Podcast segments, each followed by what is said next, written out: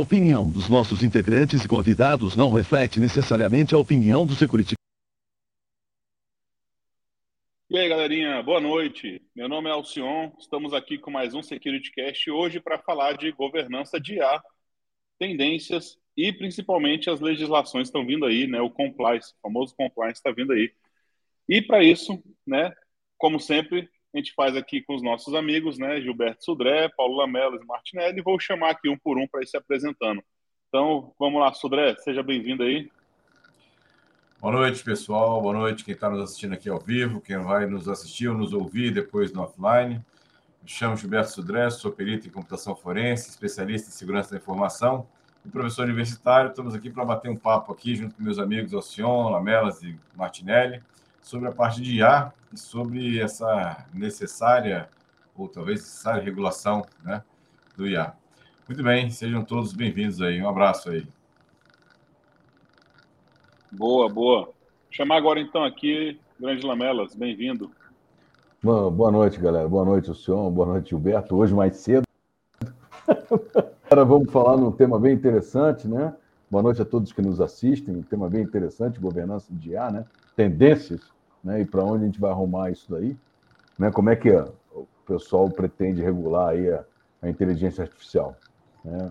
Tema bem interessante. Boa noite a todos aí que nos ouvem e vamos chamar o Martinelli para completar o quarteto. Boa, boa. Então, chega aí, Martinelli. Bem-vindo, cara. Boa noite a todo mundo, boa noite ao senhor, boa noite Gilberto, boa noite Lamelas, boa noite quem está nos assistindo, a quem vai nos ouvir depois e a quem vai nos assistir depois também. Sejam muito bem-vindos, obrigado aí pela audiência e não se esqueçam de curtir, compartilhar e se inscrever no canal, por favor, quem não está inscrito ainda, e ativar o sininho, tá? Vamos lá falar sobre então essa parte da, da IA que está muito recente e ao mesmo tempo muito demandada, que a gente vai tentar refletir aqui com vocês. Boa noite a todos, vai lá, senhor. Boa, então boa noite aí, galera. Já dando esse spoiler, né, para quem nos acompanha ao vivo aqui no nosso canal, né, a transmissão na, sempre nas segundas-feiras aí. A gente está começando um novo horário, 9h30, um horário, mais, um horário um pouquinho melhor para a galera ainda, porque 11 horas estava meio pegado, até para a gente também. Depois de nove anos seguindo nesse horário, a gente está dando essa mudada. Mas eu acho que vai ser melhor para quem quiser participar, tá junto com a gente. Então, bacana, né? Sejam bem-vindos aí. E para quem vai assistir depois, né, nada mudou, vai receber o conteúdo da mesma forma, brincadeira à parte. Bom, dando continuidade aqui, a gente sempre traz, né? Nossa assinatura aqui, quem quiser ser assinante do Security Cash, já temos até um integrante aqui, né, o Rogério Souza, que é assinante aqui do Security Cash, é um Security Cash member pelo YouTube. Então, quem quiser se inscrever, tá aí, né, o, o nosso link aparece aqui no chat também, ou o QR Code aí na tela. Tá na descrição também do nosso, dos nossos podcasts, né, vai apoiar com a gente aí no valor mensal de R$ 4,99 para apoiar sempre o projeto Security Cash, trazendo os conteúdos, né, e mantendo esse centro de custo aqui, informação para vocês, beleza? Bom, feito os avisos paroquiais, vamos então para o nosso primeiro bloco, não é isso? Blocão do resumo da quinzena da área de segurança. E, trazendo a primeira notícia, vou trazer aqui, Emerging Threat, né? AI Power Social Emerging Engineering. Quem que trouxe essa aqui foi o Lamelas? Fui eu, fui eu, fui eu. Fui eu. É que agora, né? A notícia está em inglês, assim, aí. É... Mas é o seguinte: o resumo da ópera da notícia é o seguinte: o pessoal está começando a usar a engenharia, a, a IA, né, a inteligência artificial, é, para aplicar né, o famoso engenharia social. Ou seja, eles estão usando a AI para dar poder aos ataques de engenharia social. E na, lá, o cara fala lá do Large Language Models, né, que o pessoal tem baixado muito lá do Hugging Face.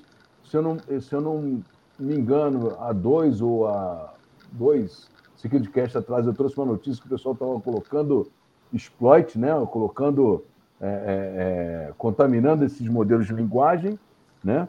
para utilizar, que é a mesma, é a mesma engenharia do, do famoso chat GPT e do Bard, tá? mas que é de conteúdo livre, que você pode baixar e criar seu próprio chat GPT, que já tem lá é o aprendizado de máquina. E usando também ah, lá o Mid Journey para construir deepfakes, né? famosos deepfakes com o auxílio da IA, né? e agora eles estão usando também para construir. E com isso, a máquina consegue fazer um aprendizado de máquina do que ela captura, né? do, a inteligência, ela faz o aprendizado dela e consegue construir mais os famosos blackmail, ou como a gente conhece aí, o spear phishing, né? É bem direcionado e ele quase igual ao autêntico. E agora eles estão entrando num outro lugar também, que é o seguinte, é realizar chamadas com é, fake voice. Né? A inteligência artificial consegue fazer uma modulação da voz semelhante à, da pessoa real. Né? Então, é, o cara faz a ligação com o auxílio do computador e a voz sai quase idêntica à do, do real dono da voz, né? com o uso de inteligência artificial. Aí eu trouxe assim, porque ela é bem, bem exploratória, e aí no final da matéria o cara traz um termo interessante. A gente pode aplicar a penetração teste em humanos, né? teste de segurança em humanos, aí o cara, até a, a, a manchete, a headline do cara é isso, né? Should we pen test human? Né? Então, assim, pô, você vai ter que começar a trabalhar não nos seus programas de awareness, né? Não só na, na, na parte de, de, de, instrução, recado, não clica nisso, mas também começar a treinar os caras em, em, em outras coisas, né? Ligação ou real, né? Ataques reais ali, usando o time Red Team aí, ou a galera de Pentest. Lamelas. Eu trouxe notícia que eu achei bem interessante isso. Fala. Não, complementando, cara, o que eu ouvi também essa semana é que só o fato de você ficar tentando, você recebe uma ligação desconhecida, aí você fala alô, alô, alô, só disso daí ele pega um padrão de sua voz, aí o cara faz um áudio com a sua voz e manda para alguém que está no seu, no seu ciclo, né, de familiar ou de amigos. Isso. Uhum. Tem uma, tem uma ferramenta da, do Google né, que você submete três segundos de alguém falando alguma coisa e ele consegue re reproduzir e fazer, simular sua voz perfeitamente depois. Tem até um site na internet é. que tem alguns exemplos disso. Não, não tem aquele gerador de meme que pega a foto do cara, aí bota o cara pra, cantando música? Ah, porra, é. com isso daí, mais não sei o quê. Exatamente. Você fazendo uma videochamada com fake.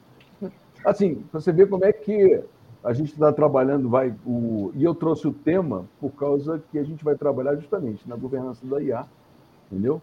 E como, como é que a gente vai defender, é, como é que a gente, como cibersegurança, né, vai trabalhar nessa área, quais são os padrões que a IA vai ter para evitar esse tipo de coisa, né? Ou como detectar isso. Boa. É, esse meme que você falou, eu vi até uns vídeos, né, que tá fazendo sucesso aí no YouTube, né? O Neymar cantando forró, cantando isso. funk. Né? A galera colocou a voz, é. a voz de uma galera aí para fazer isso aí, altos videozinhos aí no YouTube, para quem quiser pesquisar depois aí, e, dar uma olhada. E muita, e muita gente caiu naqueles, naquelas fotos fakes lá do Mid Journey, do, do Trump sendo arrested, né, lá nos Estados Unidos, do Papa com casacão de frio, entendeu? É, vontade, mano. Tá cada dia melhor, né? Isso aqui, quando, quando cair na mão do brasileiro com força, acho que oh. vai, dar um, oh. vai dar uma hype de tecnologia. Junta, junta a geração Minha de nossa, é. deepfake, a criatividade do brasileiro. Oh. O céu é o limite. Boa. Bacana, ótimo. Boa, legal. Puxar aqui o próximo, então. Isso aqui foi do meu amigo Gilberto Subré. Automóveis espiam condutores da pior maneira possível, segundo a Mozilla. O que a Mozilla trouxe aí? Exatamente. Olha só, o estudo da Mozilla é, sobre políticas de privacidade e a parte de coleta de dados dos automóveis teve resultados surpreendentes. Aí, segundo a matéria, que vocês depois podem ver no link, o, você vai colocar lá no nosso, nosso YouTube lá. É, das 25 marcas analisadas, não houve nenhuma que conseguisse uma boa colocação, conseguiram no máximo péssimo, de mais e péssimo na classificação do lá. Então, é, na verdade, o que a, a, Mozilla identificou é que as marcas se reservam no direito de recolher todo tipo de informação dos motoristas ou quem está dentro do carro, como, por exemplo, como eles conduzem o carro, como é que eles estão dirigindo, e até a música que eles estão para ouvir, né? estão ouvindo lá nesse caso. Né? Marcas que, como Nissan e Kia, falam que até eles conseguem recolher dados sobre a atividade sexual dos, dos utilizadores, talvez, né? Pela vibração do carro, pela movimentação dos, dos da suspensão, né? talvez saiba dessa situação, né? É, é para rir se não fosse se não fosse trágico a situação, né? Exatamente. né? Pô, pô, Gilberto, você acabou? Fechou? Fecha aí. Oi? Não, então, marcas como Hyundai né, podem, inclusive, dizer, disseram né, que podem até fornecer esses dados que eles coletaram às autoridades é, com pedidos formais ou até meio que informais, nesse caso. Né? E ah, 84% das marcas, segundo a Mozilla também, falou que já partilha ou vende os dados a outras entidades que você que eles recolheram em relação a isso. Né? E aí, não é surpresa para ninguém, a marca ou a montadora né, que ficou pior colocada, né? não tem novidade nenhuma, é a Tesla, né? não tinha muito jeito, né? que coleta tudo, compartilha tudo, né? e não tem relação a, questão em relação a isso. Então, quem esses carros mais novos aí tem esses pequenos problemas de privacidade, né, que é em relação a isso. Essa é a matéria que eu achei bastante curiosa. É, essa... essa matéria é interessante, eu li ela e, e, e me chamou a atenção justamente isso, que todo mundo está preocupado com o smartwatch, né, que não sei o quê, e o cara até fala, né? Você está preocupado com o seu relógio, com o seu telefone, o carro sabe muito mais do que você do que ele. Está preocupado com a Alexa, com o Google Home, não sei o quê. Com o Google, nada. O carro sabe tudo que os caras conseguem coletar, inclusive trajetória. E, e como ele falou, Exatamente. modo de, de, de, dirigibilidade, o que, que você está escutando, e se bobear até o que você está falando, porque ainda tem alguns carros que já tem um comando a voz, né? Então, pô, então até esses carros com microfone têm capacidade de te auscultar, né? De escutar. Exatamente. E, e, e, é, a maioria dos casos hoje tem sistema de Bluetooth, né? Que você liga e fala pelo isso, sistema é. local. Então, realmente é, é, bem complicado, né? Bem complicado isso lá e, e assim, não, não esperava diferente disso, viu? Realmente é um mercado que não está regulado, né? Isso. Então, cara, os montadores estão fazendo o que querem nesse momento, né? Isso. Apesar de ter GDPR, apesar de Exatamente. ter GPD, apesar. ninguém vai lá. Quem imaginou que um carro coleta Exatamente. Né? Por isso que eu falei, ninguém, como, como é um mercado que ainda não, não chamou atenção, até agora, pelo menos, então os caras estão fazendo o que querem. Até o Uno carrega, Eustáquio. É, o Stack bora, já vem. Bora pro Uno, exatamente. Bora pro Uno. O Stack já vem trazendo Uno aí, Chevette carburado, né? Vamos para esses carros aí, para não ter nem chance. Entendeu? Eletrônica não, não é só fio para ligar Saudade do Gurgel, né? O, traz o Fiat 147 aí. Isso. Sim, caixa seca. Fusca é uma boa também, Fusquinha também é bacana. Fusca, Fusquinha também. Eu continuo com o Gurgel. Bora. Aí é coragem. É. É mais fácil ter um carro de rolimã. Pô, vocês não falam isso não. O Gurgel é referência. Não, é referência. Era o primeiro carro brasileiro, né? De indústria totalmente nacional. Bom, bom, só que não foi adiante o bichão. Vamos sem, querer mudar, sem querer mudar de assunto, mas só fazendo adentro, vocês viram que a Puma relançou, né? Aqui no Brasil, é. acho que tem um ano e meio, ou algo assim, né? trazendo um novo modelo, estão tentando emplacar novamente o Puma num porte bem mais esportivo, mas acho que não vai ser o tema, né? Não vai. Não vou puxar aqui não, porque senão a gente vai perder o tema aqui de hoje. É Bom, hackeável. roubado para virar, mas, para virar vai, vai ter muito puma roubado para virar bug. Vamos abrir um, vamos chamar um novo security car. Meu... É, security é, car, exatamente. Ah, o senhor vai gostar, o senhor vai curtir. Lançar, vamos lançar ele. Boa. Bom, vamos para o próximo então aqui. Esse aqui vem do The Hacker News, quem trouxe foi o Martinelli. Né, milhões de, de, dispositivos infectados por um spyware que está escondido né, no Fake Telegram Apps, no Google Play, é isso? No Google Play, um aplicativo que, obviamente, se passava por Telegram, né, ele acabava infectando, tinha um spyware, e assim, milhões de pessoas baixaram. Então, até que ponto eh, vai a responsabilidade do Google Play que tipo de dado que foi roubado, que tipo de. Se, né, assim, falando do, de quem sobe, tem que subir código-fonte, né? Como é que isso passa? É, e sem, sem, lembrando que tem um, caso que realmente eu fiquei muito impressionado, foi aquele Can Scanner. Sei quem lembra desse aplicativo, que, putz, era uma mão na roda, assim, era maravilhoso. Aí, de repente, foi, teve que ele tinha uma parte lá que era um spyware que ficava monitorando, ficava coletando dados, e aí você fala, puxa, ninguém está realmente né, seguro disso daí. Então, é realmente é, ter muita atenção na hora de baixar e, e também, assim, será que é o caso, assim, da gente começar a olhar para uma responsabilização judicial dessas empresas como o Google? né, como a Apple, por deixar que isso aconteça, uma vez que ela requer todas as ferramentas para poder tomar esse cuidado, para poder pelo menos dizer que é seguro comprar aqui. Essa é a reflexão, mas como dica de segurança é mais ter atenção na hora de, de baixar, na hora de, de coletar, porque quando você pesquisa alguma coisa, eu dou um exemplo de novo do chat GPT. Se botar chat GPT no, no, Apple Store ou no Google Play, vai vir um monte de aplicativo que promete um monte de coisa, né? Inclusive o chat GPT de graça. Então, tomar cuidado com isso, né? Porque de graça ele existe, gente, mas eu faço a versão paga de graça, é isso que eu quero dizer. Mas, o Martinelli, só lembrando, né? Nessa questão de, de código malicioso injetado em código verdadeiro, vamos levar a SolarWinds, né? Que foi um grande a grande infecção em geral aí para milhares de clientes, né? Milhares de Isso, clientes, exatamente nessa situação. Se a gente injetar o código malicioso dentro de um código verdadeiro, que foi o caso do, do CanScanner também, né? Eles invadiram os servidores do CanScanner e, e colocaram no código oficial do CanScanner um malware, né? E aí distribuíram aquele negócio e aí foi para tudo quanto é lado, né? É. Famoso GPT craqueado. O pessoal do Windows craqueado vai baixar, mano. É, é exatamente. Aí. Cara, como a gente tá falando de um monte de meme, hoje eu lembrei do meme. Lembra do meme da consumidora que baixou o Windows é, craqueado, ligou pro suporte da Microsoft reclamando? É pirata, mas é meu.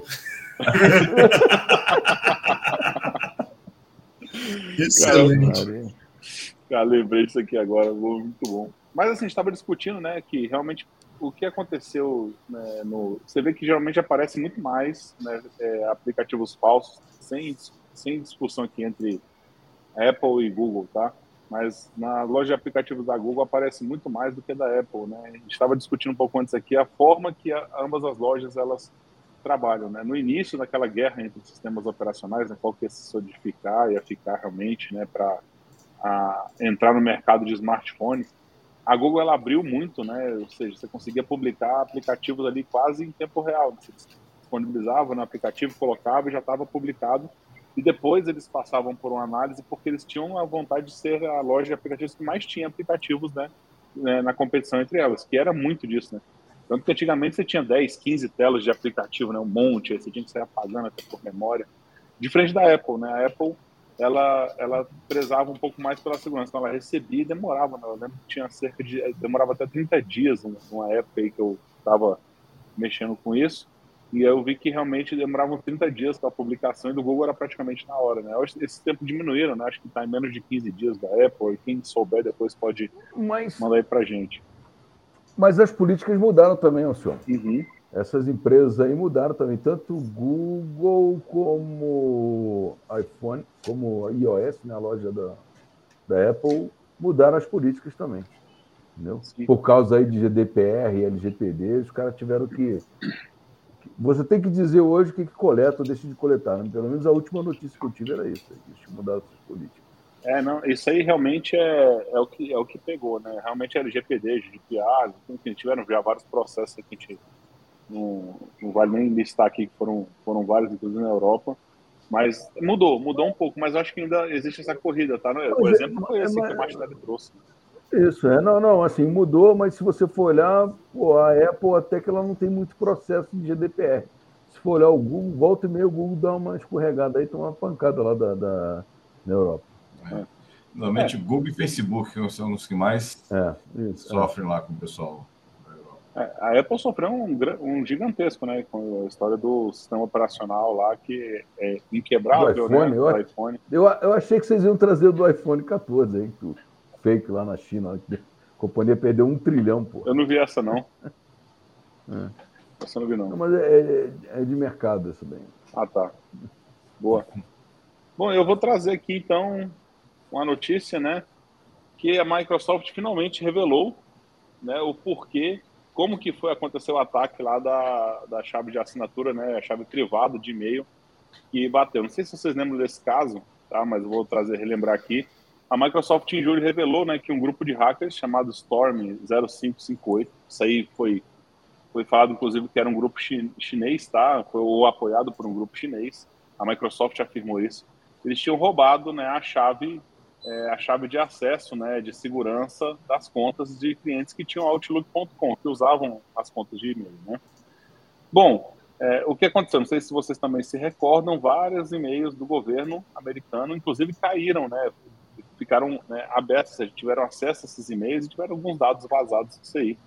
E eles conseguiram entrar nessas contas desse governo que eram hospedadas na Microsoft, né? Então é igual o Google, né? Que você pode botar o seu domínio, né? Você não vai usar Gmail, você pode usar o seu domínio na plataforma do Google, da Microsoft, né? Do 365 por aí vai. Bom, até então, desde aquela época, a Microsoft ficou calada, né? Não falou nada como aconteceu, eles ficaram investigando porque eles realmente não sabiam como tinha acontecido, né? Bom, é... em abril de 2021, né? Teve um, um, um processo lá que, que eles abriram, foi uma mudança no sistema e eles descobriram uma falha. Né? E nessa falha eles tiveram que fazer uma mudança. E nessa mudança era uma parte de um processo que a assinatura travava. Né? E quando essa assinatura travava, eles, eles colocaram como se fosse num modo de. Esqueci agora, quando você está. É, o modo de análise. É uma análise de erro, ah, tá. né? Esqueci agora o nome. Learning. Learning. Learning mode. Aprendendo. Aprendizado. Não, não é esse não. Debug. debug. debug. Depuramento, mod... depuração, na verdade, depuração ou debug, isso. O mod debug e essa trava, o que, que ela fazia? Na hora que dava travada, o sistema pegava o snapshot da chave do usuário e armazenava no local. Né? Aí começou a sequência de erros da Microsoft. Né? Aí, como eu falo, a sequência de erros que foi onde eles acham que foi como aconteceu. Tá? Então, essa falha produzia esse snapshot, né? e com essa assinatura, o consumidor, então, ele tinha ali a chave armazenada num ambiente restrito para análise do que estava acontecendo. Sem, segundo a Microsoft, sem a Microsoft saber, né, é, essa chave do, do consumidor estava sendo armazenada, mas os sistemas não conseguiam detectar essa chave de, desse snapshot da chave. Ele ficava num local que era armazenado, mas a Microsoft não sabia onde é estava sendo armazenado. Não tinha nem conhecimento que ela estava sendo armazenada. Posteriormente, tempo depois, né, isso aí foi com o ambiente de, de depuração de rede, né, conectado à internet, e viram né, que essa trava era que estava dando problema e eles acabaram com isso. Só que as chaves ficaram lá expostas. E aí as credenciais dessas chaves começaram. Opa, o senhor travou? Travou. Acho que ele travou.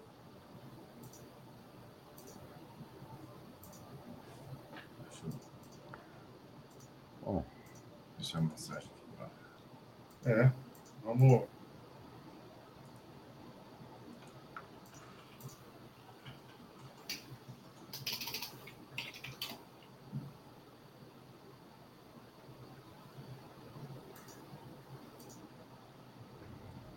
Deixa eu ver se eu consigo dar. Ele, se ele travou, ele não vai responder. Pelo menos no telefone, no WhatsApp, acho que ele vai. Vai. É. O...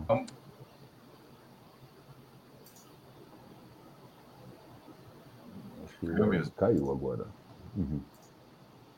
Caiu. Bom. Vamos partir então para o consigo...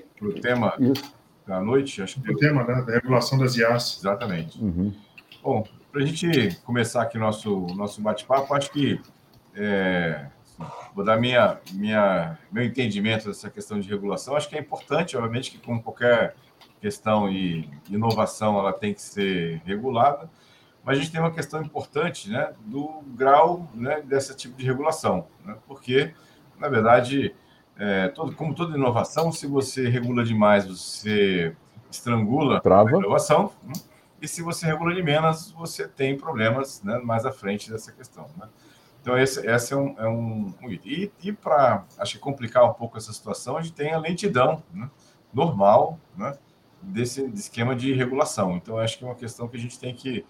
É, a regulação ela tem que existir, mas é um, tem, assim, é um ajuste fino muito delicado, que você errar a mão aí, você prejudica bastante essa situação para isso. Né?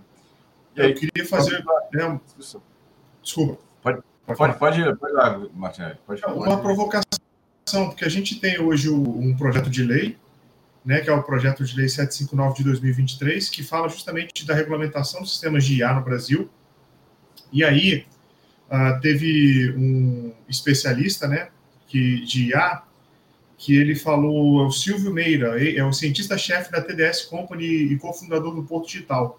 Falou que, como não tem claro né, uma estratégia de mercado, é um equívoco o Brasil fazer essa regulamentação agora.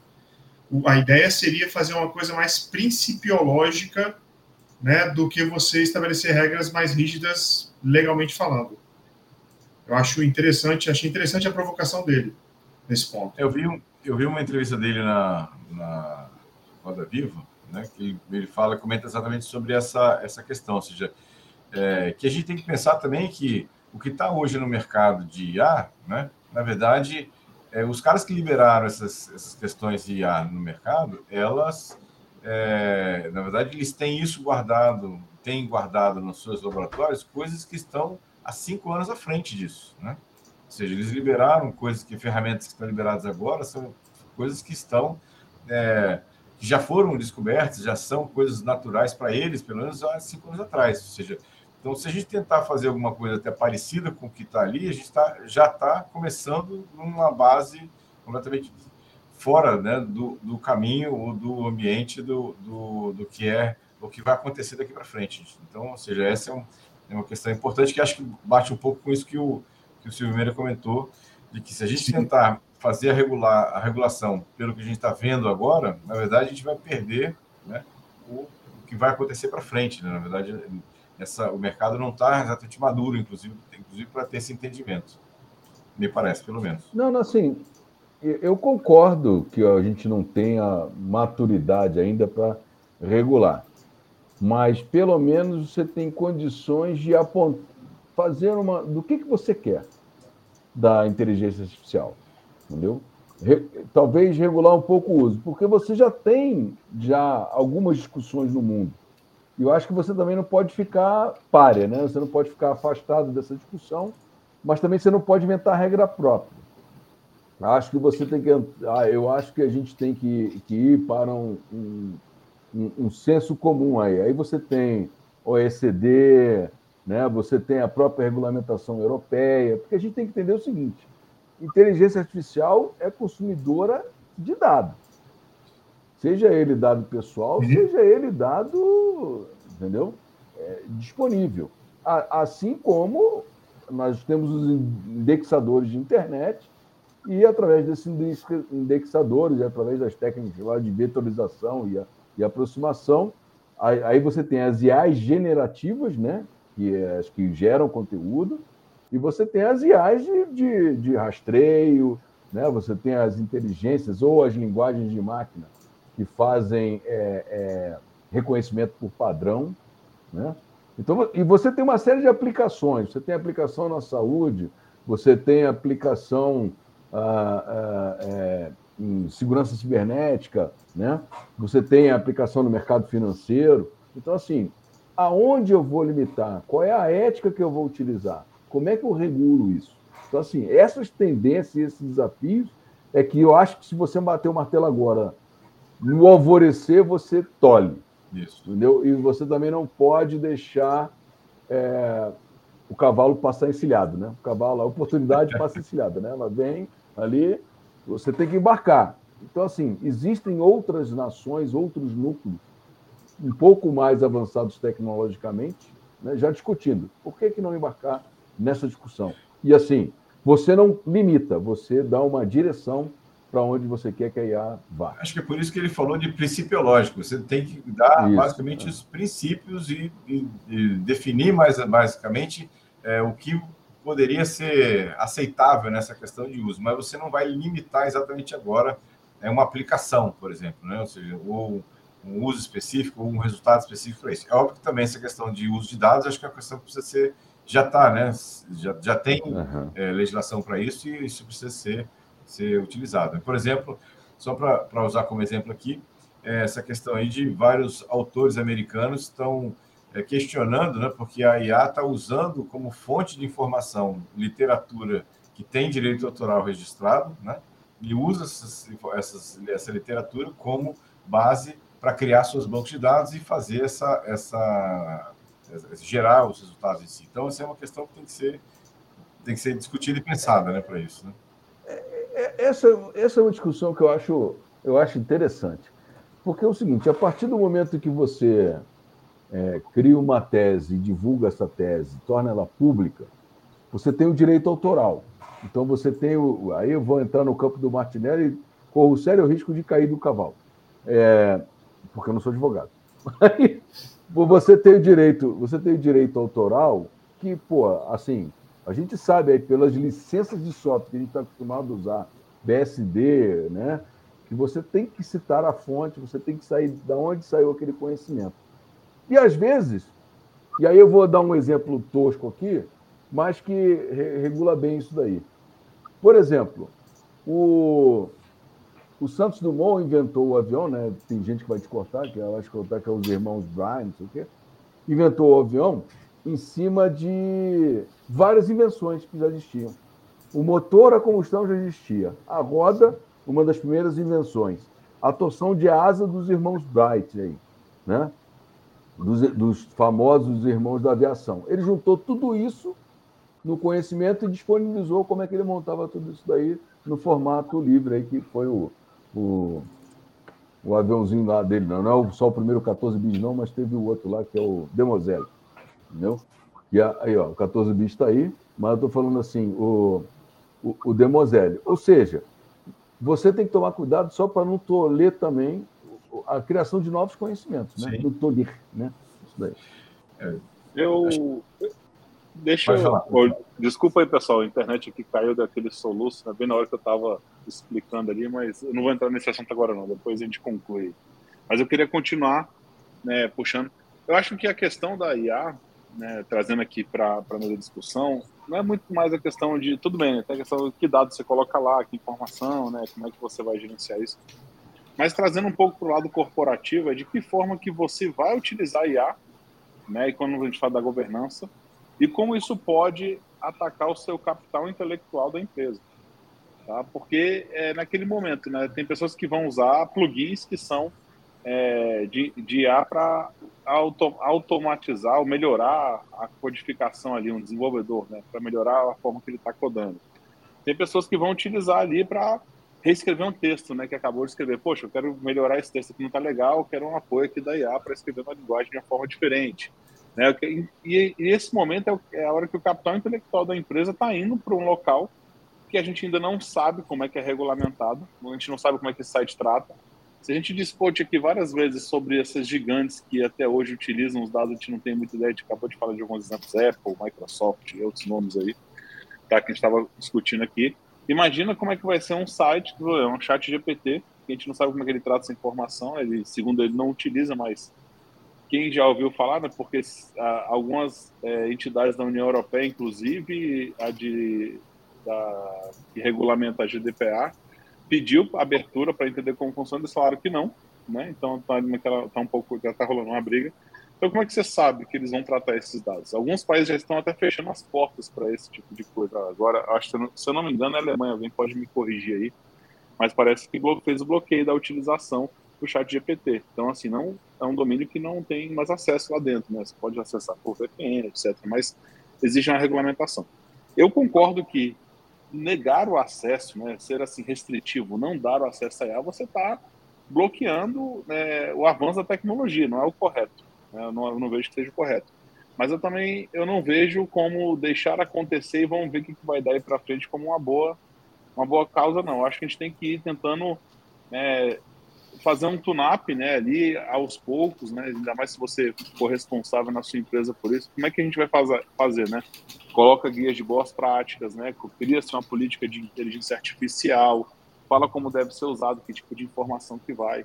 Então, eu acho que é muito mais isso, né, do que outras coisas. E vai ter um pouco de encontro que o Fábio Nó botou aqui no nosso chat, né? Ele fala que deveria ter um limite, né, no que se refere a dados pessoais, por exemplo. Acredito que publicamente já existe um controle, só que provavelmente na parte apresentada de machine learning estão usando, é, estão usando dados pessoais. Né? Não só estão usando, como a gente já viu exemplos, né? Se as pessoas até hoje, né, eu falo, né, 2023, né, ano da tecnologia, tem gente postando foto de CNH, identidade, etc. Até hoje em rede social, imagina quem que não, o tanto de pessoas que não estão colocando no chat GPT ali dados pessoais e propriedade intelectual. E eu vou lembrar uma coisa aqui antes de passar a palavra, né? Até eu acho que o Sandra vai querer falar. Tem um detalhe importante aqui também. Vocês lembram daquele, da, de uma regra, não era de uma regra, de um acordo da política de uso do Google Workspace, na verdade não era Workspace, né, do Google, é, enfim, das ferramentas de desenvolvimento do Google, né, o texto, planilha e apresentação lá, que eles falavam que a propriedade intelectual desenvolvida ali era de direito de uso deles, e sim, já estou falando de uns 10 anos atrás, a gente discutiu isso num Security Cache aqui, se não me engano foi até eu que trouxe essa, essa notícia. Mas enfim, né, imagina algo que não tem regulamentação, né? Então, era isso que eu queria deixar clicando aqui agora. É, não, assim, o senhor, assim, não tem regulamentação, é, como tudo que é novo não tem regulamentação, igual computação quântica. Qual é o emprego da computação quântica? Então, é assim, é, não tem regulamentação porque está em desenvolvimento. Agora, que nem você falou, eu acho que na empresa você tem que ter um limite.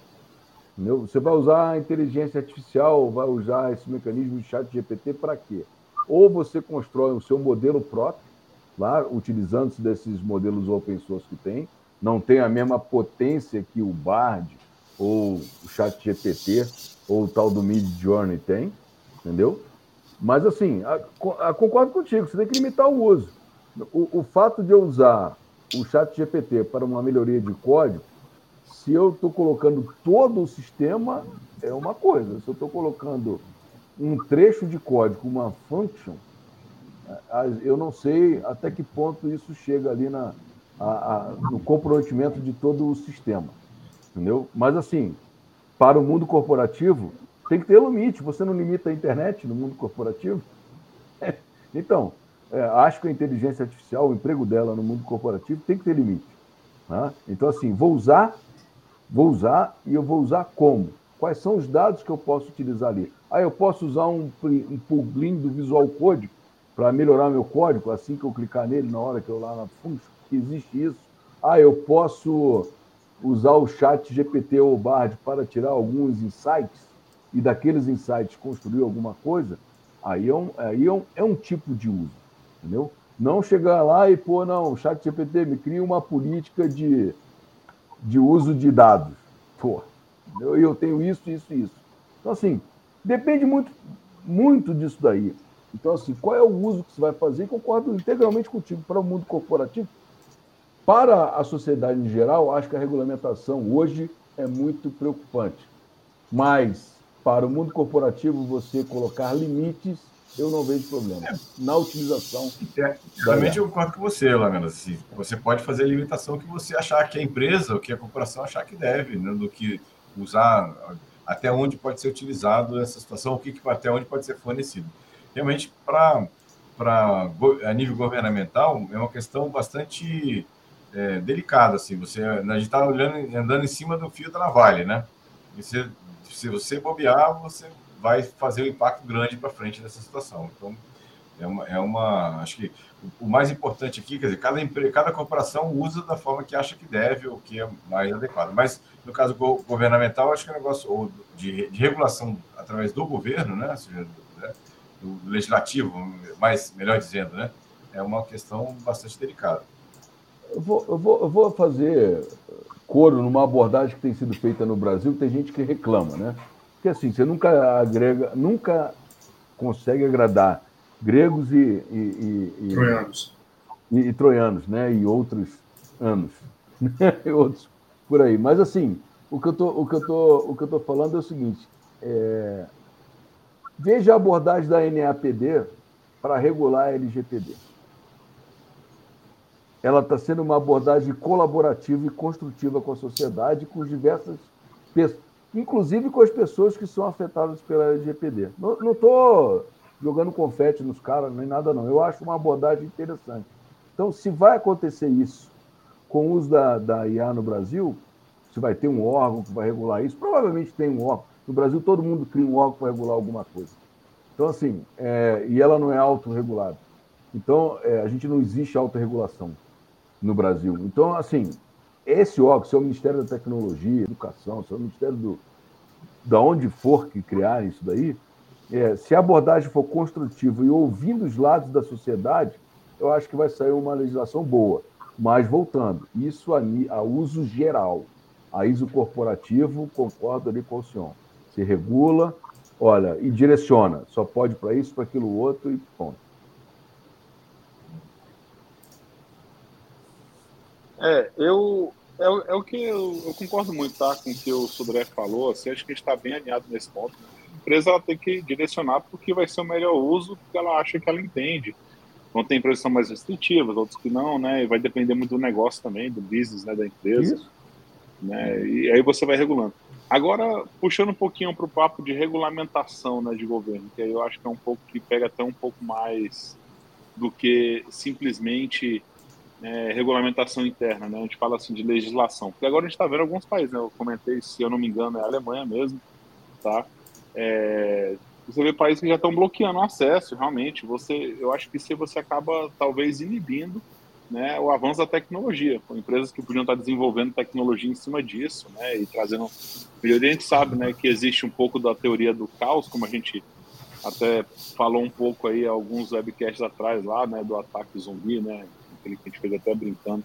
Quem quiser depois dar uma, olhada lá nele, foi até bem, bem bacana. Mas trazendo um pouco disso, sim, né? É lógico, né? Se deixar muito aberto, não ter regulamentação, tudo vai acontecer. É normal o que você trouxe. Né? Primeiro vai vir a tecnologia, né? Se é, é utilizado e depois vão vetar ali. E tiveram vários casos já, falando de tecnologia no geral, né? Aquela história de clonagem né, ver a clonagem, todo mundo ficou horrorizado. Tá? Hoje em dia é coisa mais comum você ver clonagem de animais, né, e utilizado ali até para melhoria de rebanho, né, para lembrar, pra, enfim, tem um milhão de exemplos aqui que a gente pode dar. Mas, lógico que está regulamentado, né? hoje não se pode fazer tudo, né? Existe um limite ali. Mas, enfim, né, eu queria entender um pouco ali, até, é, Martinelli, talvez você puxar aí para a gente, né? Então, assim, quais são os pontos né, que a gente tem positivo e negativo desse ponto de um Estado, de um governo estar tá regulamentando uma tecnologia, ou como é que ela pode ajudar a impulsionar o negócio fazendo regulamentação. Talvez você possa trazer um pouquinho para a gente essa visão aí. É, na verdade, assim, tudo é regulamentado. A gente acha que não, mas tudo, tudo que tá, que chega para a gente, que a gente pode comprar, tudo é regulamentado, é absolutamente tudo. É, então, quando você fala em regulamentação, você fala em ter né, um ponto comum um ponto de equilíbrio, aonde o Estado assegura que consumir, né, consumir que eu falo de forma mais ampla, né, em sentido amplo, consumir aquilo ali é seguro para uma sociedade. No caso, a sociedade que está tendo aquilo regulado. É para isso que você regula.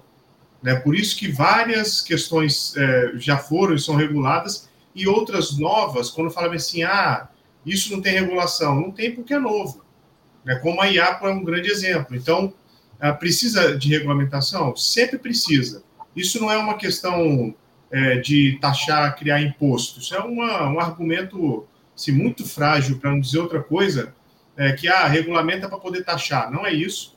É, regulamenta para poder é, saber quais, qual é a composição daquilo ali que pode chegar, né, digamos assim, na nossa mesa, para a gente poder consumir aquilo com segurança. E a IA não é de, de longe disso, né? A IA também a gente precisa saber assim, e aí? Haja vista o que a gente já está tendo com os dados pessoais. Né? Se a gente pegar o, o, ângulo do dado pessoal, é preciso regular. Vai regular. A crítica não é que, que foi regulado, e sim o como está sendo regulado. Pelo menos um especialista em IA fala que criar regras, quando a gente fala é, regras casuísticas, a gente fala de, de caso concreto. Ah, não pode usar IA para poder fazer marketing, entendeu? Aí, aí você está atrapalhando o mercado. Né? Aí você fala, olha, não, se você colocar a IA tem que ser utilizada sempre com base na ética social, aí você fala, pô, ok, né? Que na verdade se a ética seria uma coisa mais pessoal, a moral uma norma mais social. Então, olha, a IA tem que obedecer, né? A, a moral, ela tem que obedecer a questões que estão arraigadas à sociedade, ela não pode permitir é, um, monte, um monte de coisa que o chat GPT, por exemplo, já não faz. Que ele fazia, mas não faz. Por exemplo, é, como é, como é, quais são os sites piratas que eu posso usar? Ele... É, faz pedir com jeitinho, vai. É, exatamente. Assim, é só fazer engenharia social que ele vai. Então, é, seria basicamente fazer o, o, que as novas versões do chat GPT vão incrementando. Né? Por exemplo, será que alguém poderia usar o chat GPT para descobrir como se matar alguém envenenado, né, eu, eu, preciso proteger essa tecnologia de fazer alguma coisa, entendeu? Dentro daquilo que é possível, gente. Porque você pode comprar um martelo para martelar, mas também dá para matar alguém. Né? Então, assim, você tem a regulamentação para o Estado te dar segurança de uso daquilo ali. E, inclusive, de uma segurança de exploração comercial daquilo ali. Né? Então, eu, eu concordo com essa colocação. É, vamos tentar não colocar muita rédea na coisa e vamos regulamentar ela pela via da, do princípio. Né? Assim, olha, não pode afrontar a dignidade da pessoa humana, não pode afrontar contra a vida, né? e aí você começa a dar espaço para as pesquisas científicas, para a exploração comercial, e aí, obviamente, né, tudo é um ciclo de maturidade com a evolução, né, assim, os processos vão chegando, as empresas vão aprendendo, e aí o judiciário vai se posicionando, né, falando, ó, assim não pode, né, e aí depois pode vir uma regulamentação, uma legislação mais dura, né, para poder, mais dura que eu falo assim, mais casuística, para poder é, segurar um pouco a forma de utilização da IA. Agora, também temos que refletir o porquê que alguns países estão banindo, entre muitas aspas, a gente sabe que uma VPN resolve isso, né, mas como é que ela, que, por que, que eles estão banindo é, a IA assim, de plano, sem querer discutir, sem querer conversar? Né, assim, eles estão, é, de repente, utilizando o resto do mundo de laboratório para poder depois ver como é que eles vão regulamentar. Mas é só uma reflexão.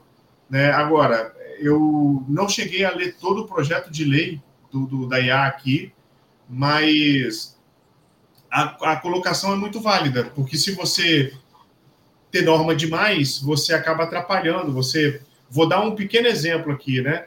Uh, o parágrafo 1 do artigo 154A do Código Penal, que foi inserido no Código Penal pela lei então chamada Carolina Dickman, ele fala que se eu divulgar algum tipo né, de ferramenta, se algum tipo de técnica, alguma coisa, eu estou incidindo no crime.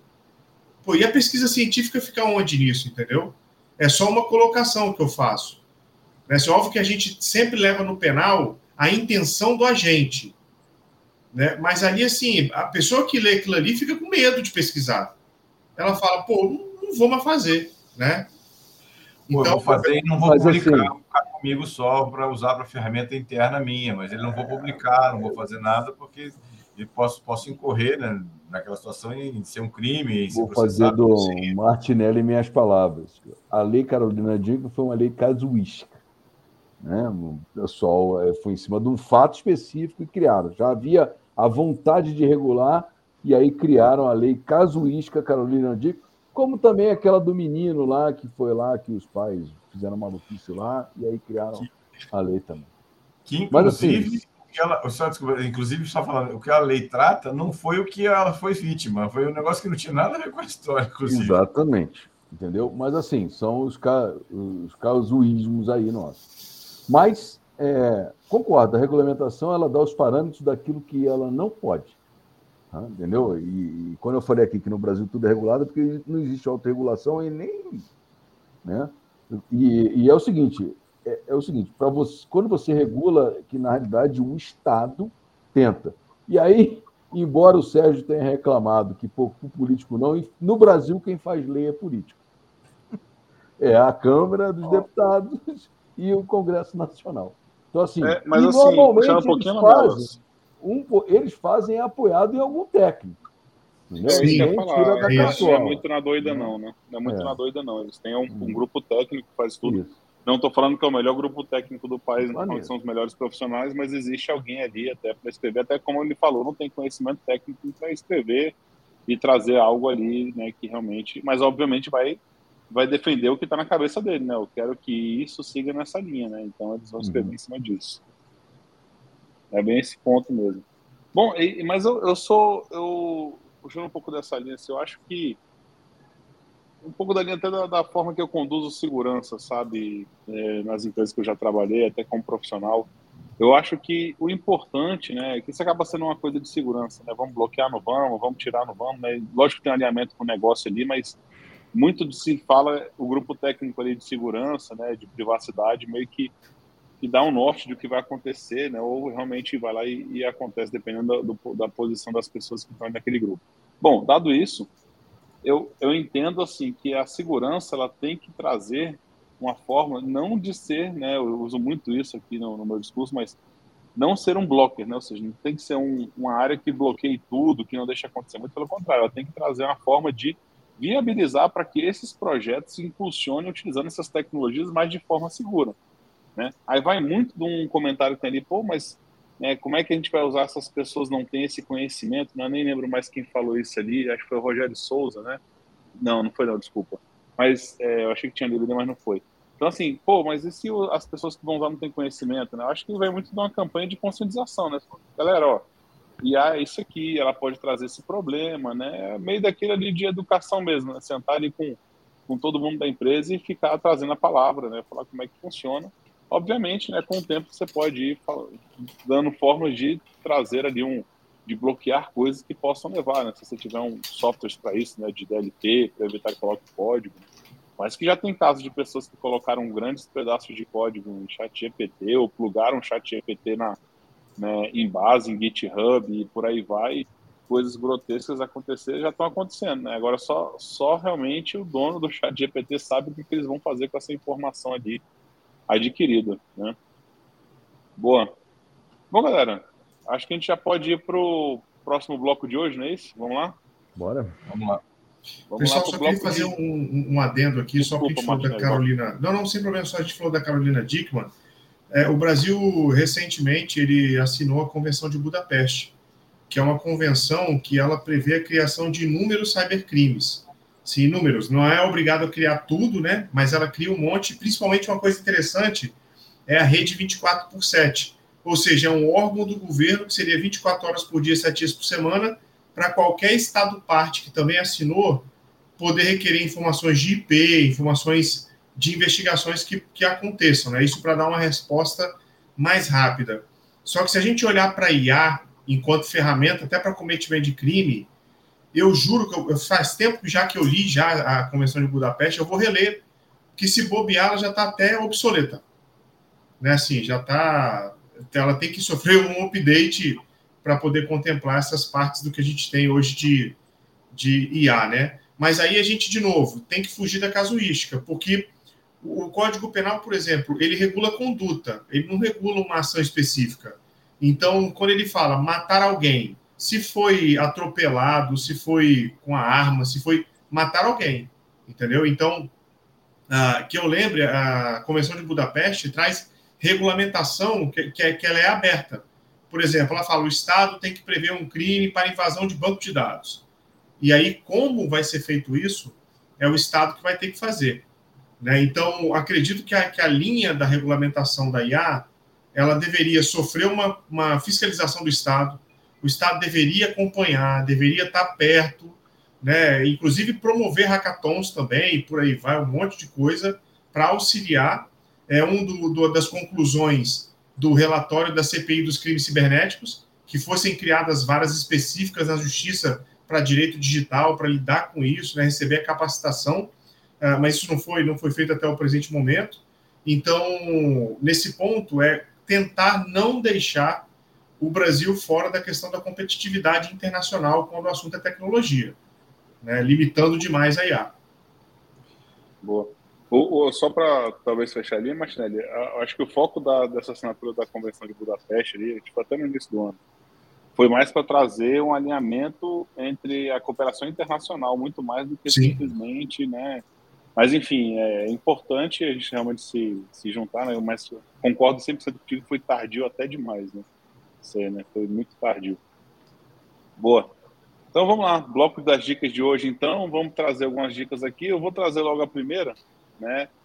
Que aí, não sei se a galera viu que apareceu uma atualização, quem usa Apple, apareceu uma atualização nessa semana, né? Para os iPhones e para os Macs, até para também os smartwatches aí e aí o pessoal falou, pô, mas o é, que que essa, a, essa atualização? Né? Já não é a primeira vez que acontece isso nesse ano com a, com a Apple.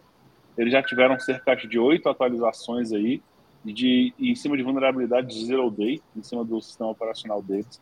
E dessa vez eles liberaram por causa de uma possível, é, de uma possível não, de uma falha que podia ser usada por um spyware chamado Pegasus, tá? Então, ele lançou para todos esses dispositivos que eu falei, né? iPhone, iPad, Macs e, e Apple Watch, praticamente tudo. Né? E os updates vieram consertar essas vulnerabilidades que conseguiam é, que era possível fazer essa instalação sem permissão do usuário. Né? Então, era conseguir, você conseguia fazer a instalação do é chamado o RCE ali. Então, conseguia remotamente executar ali coisas no, no seu no sistema operacional da Apple. E ele fez ali a atualização para o modo, acho que é o 1661, enfim, vocês vão ver aí, foi a última atualização. É do iPhone, do iPhone é 1661. Exato. Tá? No, no Mac é o Ventura, né? Ventura 15.2. Boa. Então, assim, iPhone 8 para mais recente, iPads Pro e por aí vai. Né? Tem a listinha ali, vai estar tá, já tá na notícia ali, quem estiver vendo. Então foram duas CVS, tá? Foi a 20, 23, 41, 064 e 41, 061. Dessas duas CVS aí que foram os pesquisadores da Citizen Lab, né? Lá na Universidade de Toronto, no Canadá. Mas, geralmente era aquele grupo, né? O Zero, do Zero Lab lá da, da Google, né? Tinham muito descoberto, uhum. mas foi esse grupo aqui que trouxe. Então, eles chamaram, inclusive, essa vulnerabilidade de Zero Click, né? Também está na moda já há algum tempo, né? Toda vulnerabilidade de colocar o nome, né? Chamada de Zero Click. Então, ele era usado para fazer o quê? Espionagem política, né? Utilização, analisar como os indivíduos estavam se estavam utilizando os seus smart, smartphones, né? enfim, conseguiam vários outros tipos, né? Então, o modo de bloqueio podia ser desativado, né? Utilizando alguns vetores de ataque, né? Preview de links, tecnologias de página na web, convite para evento, ligação em FaceTime, tudo isso. Então, a Apple advertiu para que a galera, né, é, realmente corresse aí e fizesse essa atualização. E eu falei que era o número de 8 Zero Days, eu vou me corrigir aqui, já é o 13 terceiro, tá? Zero Day em 2023 da Apple que é corrigido nesse momento. Então, trazendo aí, galera, se tiver utilizando o Apple, Esse... vai lá e atualiza, não custa nada esse do Pegasus era bem, bem conhecido. É, você basicamente não precisava nem abrir o SMS, era o SMS que você recebia e o infectava automaticamente, não precisava nem abrir, clicar em nada. Né? Realmente era, era bem complicado. Correção, o Ventura é o 13, 13.5.2. É a última versão. É a atualização, né? E o iPhone é o 16.6.1. Beleza, boa. Bom, seguindo então aí, Lamelas, traz sua dica aí, então. A minha dica é que amanhã começa o MindSec, o evento de segurança. Você estará palestrando, eu estarei palestrando lá no evento. Eu, você vai falar sobre M&A, né? M&A. Exatamente. E eu vou falar sobre superfície de ataque. Falar de gerenciamento de superfície de ataque, né? os riscos de gerenciamento, de não gerenciamento da superfície de ataque.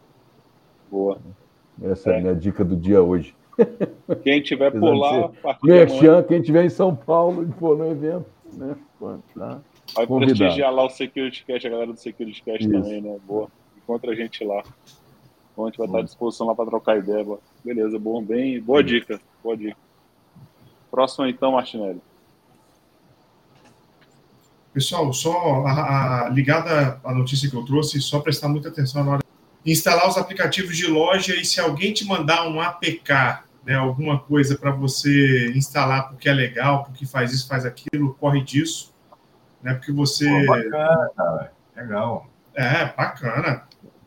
Muito bacana. E lembrando também, gente, que está confirmada a Latinoair 2023, tá? De 18 a 20 de outubro, lá em Itaipu, tá bom? Lá em Foz do Iguaçu. Beleza? Spoiler. Então, todo, todos estaremos lá, né? Palestrando. É, spoiler, todos estaremos lá palestrando. Spoiler somos de 10 todos, anos já. Somos todos Latinoé. É isso aí. Muito bom. Mas brincadeira, pessoal, assim, a parte, o evento é muito bacana, tá? É, é, muito, tem muitos laboratórios, é tipo as villages que tem na DEFCON, mas assim, não é 100% voltado à segurança da informação, mas tem trilha, que é a Latinsec, que é a parte de segurança. Tem a questão também é, das mulheres, é muito é, cosmopolita uhum. o evento como Edu também, né, ligado para educação. É. Ah, então, os palestrantes são de, assim, de grosso calibre, a galera sempre contribui bastante. Tem palestra que é demonstração ao vivo, como foi a do Lamelas, uma vez de Ocinte, né, assim... E ano passado foi também de SM. É, então, tem um monte de coisa interessante para você participar. Vale muito a pena ir, se não deixe de se inscrever e de estar tá lá e, óbvio, de quebra, né, gente? Dá para dar uma passeada em Foz do Iguaçu também, né? Então, vale muito a pena. Uma das sete maravilhas do mundo, né? Que é a Exatamente. Maravilha, boa, boa dica aí. E para a galera que é acadêmico, tem o Latin Science, é Science né, é, também. Science, Quem quiser é. publicar o artigo lá e tentar. Eu não sei se ainda está aberta a inscrição, mas dá uma olhada não, lá no acho site. Que ainda está né? aí. E hoje, inclusive, o senhor lançou o Hackathon. Ah, é verdade, boa. Vou colocar aqui também o site da Latinoair, para quem quiser dar uma olhada lá, vai deixar aqui na é descrição. Verdade. Beleza. E vi até a pergunta aqui do Rogério, né? Se a gente vai marcar a presença na H2HC esse ano. Eu mandei, eu submeti minha palestra, mas independente se aceita ou não, H2HC é, um, é, uma presença praticamente obrigatória aqui, né? Para quem é da área de security. Eu vou, vou, com certeza vou dar um pulinho lá, sim, Rogério. Eu, eu vou, né? Pelo menos eu vou. Boa. Então, Sudré.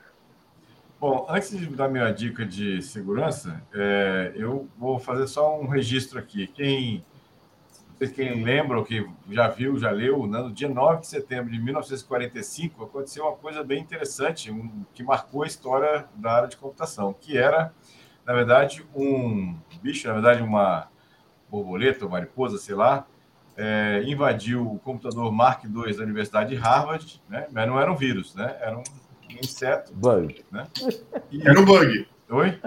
É? Nasceu um bug. Um bug, exatamente. E aí deu início, deu origem à palavra bug. Na verdade, esse inseto que entrou lá no, no computador Mark II, que era valvulado, né? E ele deu um curto-circuito num pedaço lá da, da, do circuito que parou o computador. E aí falaram que deu um bug, né? Bug do inglês é inseto, né? E aí lembraram esse dia marcou, né? Ou seja, surgiram, né? quando surgiu a palavra bug na, na área de TI, né? Então, só para lembrar agora, porra, há pouco tempo atrás, ainda dois, três dias atrás aqui, ou dois dias atrás, foi essa data aí, em 1945, né? Seria isso? 1945. Deixa eu só confirmar aqui se é minha é, exatamente, 1945 para isso. Minha dica de segurança, né?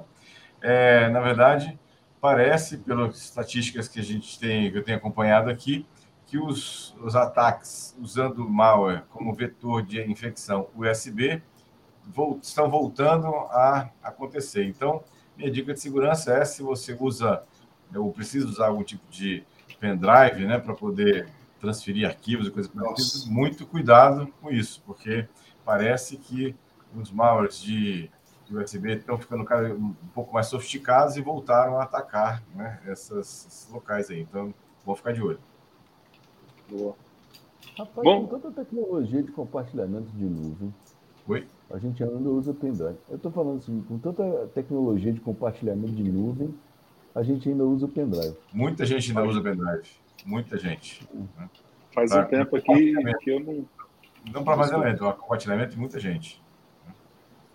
Faz um tempinho que eu não vejo pendrive. Falando que eu não vi, esse semana, final de semana eu passei no, na feira aqui, né, dos importados, e, e vi o pessoal vendendo pendrive com música, né? Então acho que deve ser um dos meios de discriminação ainda, porque você compra pendrive cheio de música, todas originais também, né? Talvez venha um spyware junto, né? De, de brinde.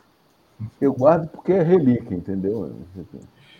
Mas assim, tem muita, muita gente, principalmente na parte de escolas, né? universidades, escolas, tem muita gente usando ainda pendrive, né? Para lá para cá. Cuidado. Caramba. É, tomar cuidado. Você lembrou de uma coisa, Sudré, né? O, antes da gente partir para o final, é uma data hoje ruim, né? O 9-11, Eu ia falar nela.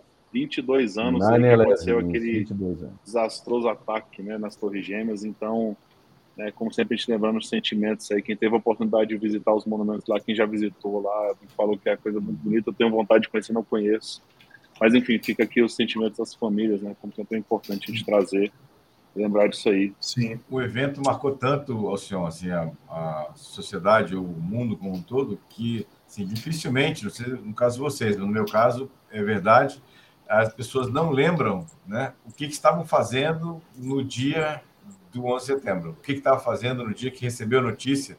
Seja, foi um negócio tão impactante que as pessoas marcou realmente. Assim, as pessoas lembram o que estava fazendo no dia, na hora, quando recebeu a, o, a notícia, a né, notícia. Lá, da questão. É. Eu me lembro perfeitamente foi, acaso... como é que eu estava, onde eu estava, e quem, quem me deu a notícia e quando foi que eu recebi a notícia. É, foi bem meu caso, né? eu lembro que eu tinha feito prova no, no colégio, eu saí e minha mãe foi atender uma paciente, né, em home care. Aí quando eu sentei, na, eu tava passando na televisão e eu vi exatamente o segundo avião acertando, né, que estavam transmitindo ao vivo. Eu acabei vendo o segundo avião. Foi realmente chocante ali. É o segundo das Torres Gêmeas. Né? Bom, enfim, né, vamos sentimentos aí, como sempre, é importante trazer. Mas dado isso, né, vamos dar prosseguimento aí. Chegou o analista chegou aqui agora, né? Também ele está sempre por aqui com a gente. Cara, chegou no final, a gente está mudando horário. Vai trazer essa notícia aí para todo mundo, tá? Tá puxando encerramento. A partir de agora, a gente vai tentar puxar todo o Security Cast às 9h30 na segunda-feira, para ficar um horário mais tranquilo para a galera assistir. Né, quem quiser assistir ao vivo, mas os streamings vão continuar nas redes, em todas as redes, né, o podcasts, para quem acompanha também vão estar por lá. Então, a gente já está aqui praticamente no encerramento. Mas quando terminando aqui, né, encerramos, já vai estar. Tá, pode dar o play aí que você vai poder assistir, caso você tenha perdido aqui já direto no próprio, quem estiver assistindo no, no YouTube. Bom, voltando aqui com o nosso aviso sempre, né? Que se você quiser se tornar um membro do Chat, hoje tiveram vários membros aí, né? Sérgio Rabelo, né? Teve, eu não vou, vou olhar aqui para não esquecer o nome, né? O Rogério também, que é membro aqui. Agradecer a vocês que estão nos acompanhando, nos apoiando. Muito obrigado. Então, se quiser se tornar um membro aqui, fazer essa assinatura, né, de R$ 4,99 por mês aqui para apoiar nosso projeto, a gente agradece muito, tá? Você apoia o projeto, vai ter acesso a alguns conteúdos exclusivos aí que a gente vai estar lançando com o tempo. Então, obrigado aí quem está nos apoiando. O link também está aí no chat, está para quem quiser acompanhar. Dado isso, lembrar os nossos, nossos links, né? O securitycast.com.br, o site onde você tem acesso a tudo que a gente tem de conteúdo, né? Para os podcasts, o Securitycast no YouTube e demais plataformas. A gente tem aqui o youtube.com.br securitycast, para quem está aqui, né? Quem quer acompanhar aqui com a gente. E tem o grupo, né? Que é o maior grupo em língua portuguesa de discussão sobre segurança da informação, que é o t.me barra seccast oficial os links também estão todos na descrição dos nossos vídeos aqui, dos podcasts, tá? Então, entre lá quem quiser participar do nosso grupo lá. São mais de, eu não lembro nem quantas pessoas, 2.600 pessoas, né? Muita gente ali que participa. E a galera sempre postando algumas dicas bem legais ali. Bom, lembrar que também está em todas as plataformas de podcast, então Spotify, Apple, Google, TuneIn, Cashbox. E se vocês não acharam de vocês, me avise que eu vou providenciar. Mas pelo que eu saiba, já estamos em todas, se não todas, tá? Quem quiser nos acompanhar. Então, agradecer principalmente a galera que está nos acompanhando aí, né, no, ao vivo, depois e etc. Né? Então, assim, quem estiver nos acompanhando depois, agradecer muito. Agradecer os participantes, como eu falei aqui, né, o analista que chegou aí, Ivanilda, que também é membro do SecurityCast, desculpa ter esquecido de falar de você, Ivanilda. O Rogério Souza, né, o Sérgio Rabelo, essa galera toda aí que nos acompanhou, o Fábio Nor, estava mais no início aí, obrigado, tá, quem estava participando ativamente. Agradecer a todos os participantes as mensagens que a gente recebeu. Né? Então, muito obrigado a vocês aí que nos mandam mensagem também. Né? Quem quiser depois trazer dicas, oh, eu quero falar, quero falar sobre tal assunto, pode nos chamar ali né, no grupo para falar. E avisar né, que daqui a 15 dias nós vamos ter mais um Security Cast, então nos aguardem aí para ver qual vai ser o tema que a gente vai trazer para vocês. E principalmente agradecer meus grandes amigos que estão sempre aqui comigo nessas noites de segunda-feira ao grande Paulo Lamelas, grande Martinelli e Gilberto Sudré. É sempre um prazer estar aqui ao lado de vocês, falando um monte de besteira e um monte de coisa importante também, séria, né? É sempre é muito bom. E a gente vai se encontrando aí. Obrigado e vou passar a palavra aí para o Lamela se despedir também. Gente, muito obrigado, obrigado aí vocês pela audiência, pela, pela participação e pela paciência em nos ouvir, né? Ao vivo e depois no, no podcast como o senhor falou, a gente tenta trazer conhecimento, mas de vez em quando a gente implantou as besteiras também. Faz parte, né, da, inclusive do, do, do, tema. Agradecer Gustavo Martinelli e Sodré pela presença e pelo sempre, pela sempre frutífera troca de ideias que a gente tem aqui nesse espaço. Muito obrigado a vocês, boa noite. Martinelli. Vamos lá, Martinelli. Boa noite, pessoal. Mais uma vez, obrigado. Obrigado a todos. Um abraço. Todo mundo que vai ouvir, todo mundo que vai ver a gente. E, de novo, não se esqueçam de nos seguirem nas plataformas de podcast e também no YouTube, tá bom? Um forte abraço e até o próximo Security Cash. Valeu, pessoal. Obrigado aí mais uma vez pela companhia, né? meus amigos Lamelas, Sion e Martinelli. Agradecer quem é, mandou as mensagens para a gente, quem vai nos assistir, quem vai nos, quem está nos assistindo, quem vai nos ouvir também, vai nos assistir mais para frente. Lembrando que quem tiver sugestões de temas, pode mandar para a gente aqui, que vai ser com todo prazer a gente vai, né? É, desde que esteja dentro do nosso área de conhecimento, a gente vai abordar com certeza essa, esse tema que você sugeriu. Então, fique à vontade aqui para sugerir. No mais, até o, daqui a 15 dias, o nosso próximo Security Cast. Um grande abraço a todos aí, fiquem bem. Falou, galera. Boa noite, valeu, até mais. Até mais. Até mais.